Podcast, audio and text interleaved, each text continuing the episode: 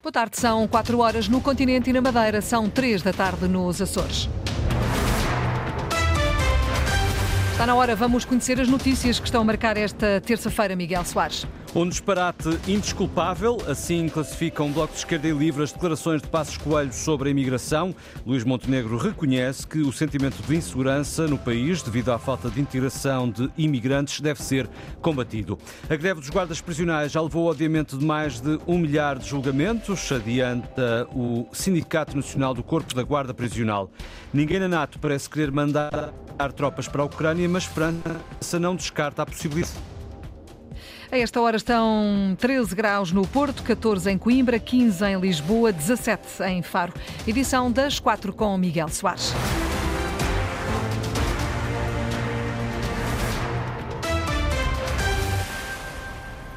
As declarações de Passos Coelho sobre a imigração e insegurança estão a marcar a campanha. Iniciativa Liberal e Chega defendem que as entradas em Portugal devem ser reguladas. O líder do PSD admite que o sentimento de insegurança deve ser combatido. À esquerda, o Livre fala em declaração indesculpável, Sara Araújo de Almeida e Mariana Mortágua, do Bloco de Esquerda, num absurdo. É um disparate de todo o tamanho. É assim que a coordenadora do Bloco de Esquerda, Mariana Mortágua, classifica as palavras de Pedro Passos Coelho sobre a imigração.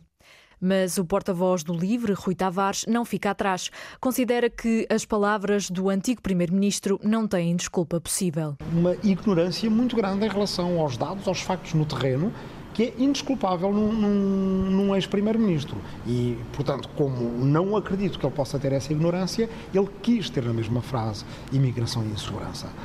Peço desculpa, mas os dados são muito claros.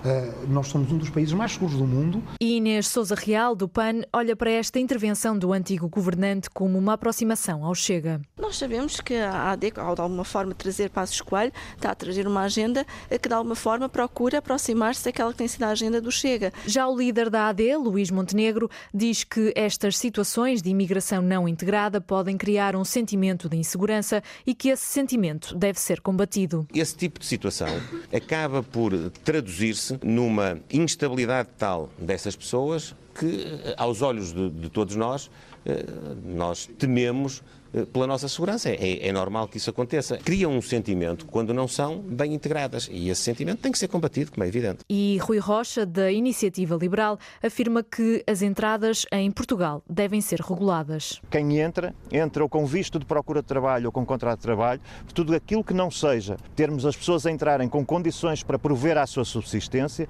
é empurrar as pessoas para esquemas de uh, abuso, de exploração, de tráfico de seres humanos e nós somos and completamente contrários a qualquer visão de exploração de seres humanos, sejam eles quem forem. Pedro Nuno Santos, do PS, e Paulo Raimundo, da CDU, ainda não reagiram às palavras de Pedro Passos Coelho. As reações eh, ao antigo Primeiro-Ministro eh, Passos Coelho disse ontem em Faro que Portugal deve ser um país aberto à imigração, mas também deve ser um país seguro. A insegurança que as pessoas sentem não é um acaso, acrescenta Passos Coelho, resulta da falta de investimento nestas áreas. フッ。Paulo Raimundo insiste que a participação do antigo Primeiro-Ministro na campanha da AD é uma prova de que a direita pretende regressar aos tempos da Troika. Já Pedro Nuno Santos defende que Portugal não pode voltar a um passado de direita.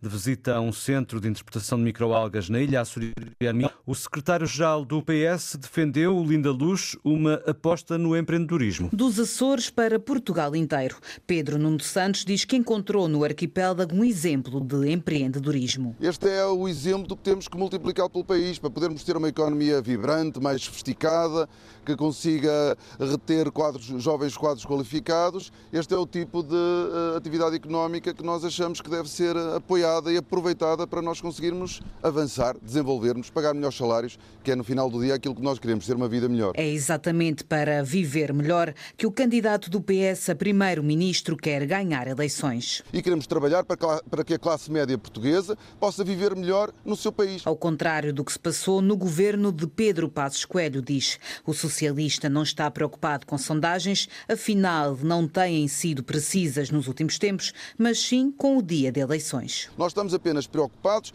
em mobilizar o nosso povo para continuarmos a avançar para, termos, para podermos ter uma esperança no futuro e não voltarmos ao passado, não regressarmos ao passado, que era o que aconteceria com a direita. E Pedro Nuno insiste em falar na direita. É que, ao contrário do meu principal adversário, eu venho cá. E isso é, desde logo, uma nota muito importante para os açorianos, de que nós temos respeito pelos Açores, de que no Portugal inteiro a região açoriana tem lugar, ela não é esquecida, não é deixada para trás. Por isso mesmo, antes de sair da região, Pedro Nuno Santos recomenda o produto açoriano. Desde logo, a mim e ao povo português, para durarmos muitos anos. A campanha do PS em São Miguel, nos Açores, Pedro Nuno Santos faz até o momento uma avaliação positiva da prestação socialista. Em Setúbal, distrito onde vive, Paulo Raimundo joga em casa. O secretário-geral do PCP esteve esta manhã no centro da cidade e foi lá que defendeu a redução do custo do passe de transportes intermodal em Lisboa dos 40 para os 20 euros. Paulo Raimundo disse em Setúbal que não precisa de conselhos para a campanha. Segue apenas um, Oriana Barcelos, apresentar-se sem máscaras. Na pastelaria Capri, o café e o pastel de nata são por conta da casa. Passa Paulo. Olha, Obrigado. Tudo bom. Hoje é, dia, hoje é dia 27, já estamos aqui a contar as moedas. Ainda bem, ainda bem que não paguei aquele café, ainda bem que foi o Pina que pagou aquele café. Em Setúbal, Raimundo joga em campo conhecido. Se contasse as minhas histórias nestas ruas, oh, tínhamos aí duas horas de programa. Ou mais, vá, mais, talvez mais. E aqui, a cabeça de lista da CDU, Paula Santos, pode pelo menos contar com um voto. É só que sou homem para isso, sou homem para votar na CDU, sou homem para votar na CDU. Paulo Raimundo passou a manhã no centro da cidade com os setubalenses. Aproveita agora vai aparecer na televisão. Vai ser a loucura lá no bairro. Eu gosto disto, gosto disto. Gosto mais disto do que dos debates. Esteve aqui e garante como é todos os dias, sem máscara de político. Um conselho do veterano Jerónimo de Souza. Não precisa, ele bate-me assim no peito, bate-me assim e diz-me assim, sei como és. E pronto, e eu sou como sou. Paulo Raimundo diz que é um homem comum e lembra que foi a CDU, nos tempos da geringonça, que resolveu um dos problemas de quem vive num lado do Tejo e trabalha no outro. Eu sei bem era mais de 100 euros que eu pagava, ou que se pagava daqui para Lisboa, para o, para o passe interno, para o passe na Fertagos. Agora a coligação PCP-PEV quer ir mais longe. É preciso que dos 40 passem para os 20 euros num caminho progressivo para a gratuitidade dos transportes. Dos a campanha da CDU continuou em Palmela com um almoço com os trabalhadores da Câmara, encontros que animam o secretário-geral do PCP. Estamos fortes ou não? Ah, estamos fortes. A bana, mas não cai. É como a ponte 25 de Abril. A campanha da CDU em Setúbal. Rui Tavares quer reter conhecimento em Portugal e propõe que se crie uma agência para, criar, para gerir e pôr eh, em prática tudo o que se faz e também para fazer a ponte com os vários setores económicos. A manhã do livro foi passada em Matosinhos a visitar Sandigageiro projetos de investigação e desenvolvimento.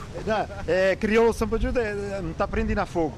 Rui Tavares a afinar o crioulo, que aprendeu na Ilha do Fogo e na Cova da Moura, onde deu aulas.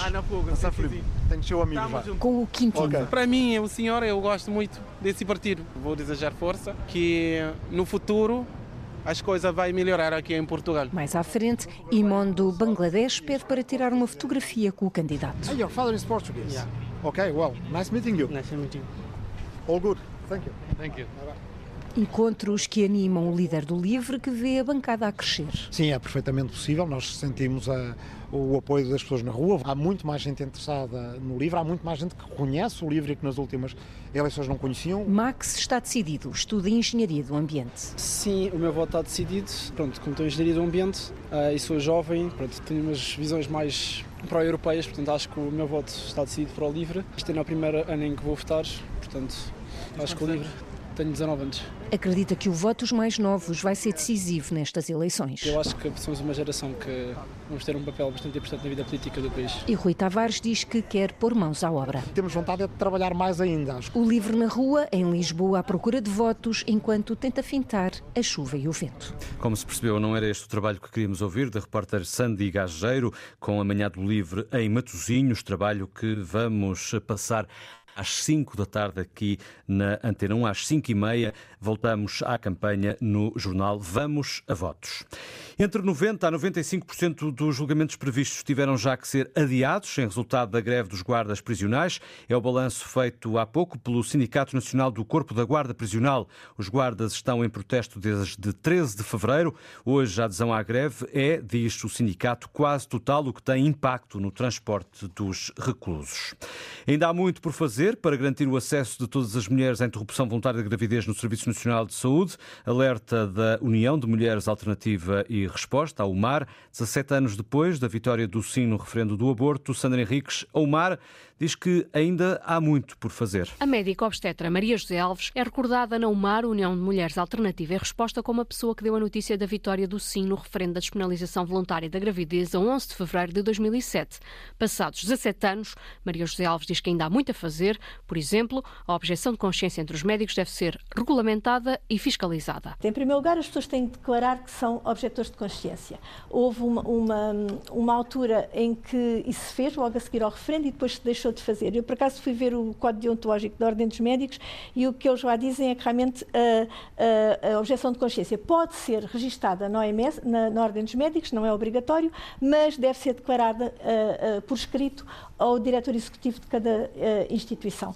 E, e, isso é muito importante, até para as pessoas, para, para, para os serviços e a direção saber se tem pessoal suficiente para uh, uh, dar seguimento a, a, aos procedimentos que forem necessários. Ou, por outro lado, por exemplo, se deve abrir concurso com perfil. Às vezes as pessoas pensam que isto é discriminar os objetores de consciência, mas na realidade não é. A médica obstetra Ana Campos concorda e vai mais longe, lembrando que há zonas do país com mais dificuldades do que outras. No meu ponto de vista, não é admissível que haja eh, serviços inteiros de objetores de consciência. Uh, nós temos também aqui, em Lisboa e Valdo Tejo, uh, portanto, dois hospitais onde isso acontece, mas, na realidade, eu acho que a Direção-Geral de Saúde deveria envidar os seus esforços para, em, em concursos públicos, uh, considerar como uh, uma das, das, necessidades a possibilidade de os técnicos que concorrem a esses concursos não serem objetores de consciência. Outro aspecto que deveria mudar, dizem, é que a interrupção voluntária da gravidez deveria passar a ser feita até às 12 semanas. Em Portugal, a interrupção voluntária da gravidez pode ser feita até às 10 semanas e, 10, e 6 dias. Na maioria dos países europeus é feita até às 12 semanas, tal como recomenda a Organização Mundial da Saúde. A Alemanha recusa o envio de militares para a Ucrânia. O governo germânico está disponível para avançar sim com o envio imediato de armas. Espanha, Polónia, Hungria, Itália e Reino Unido também não prevêem o envio de soldados, apesar de França não ter descartado a possibilidade.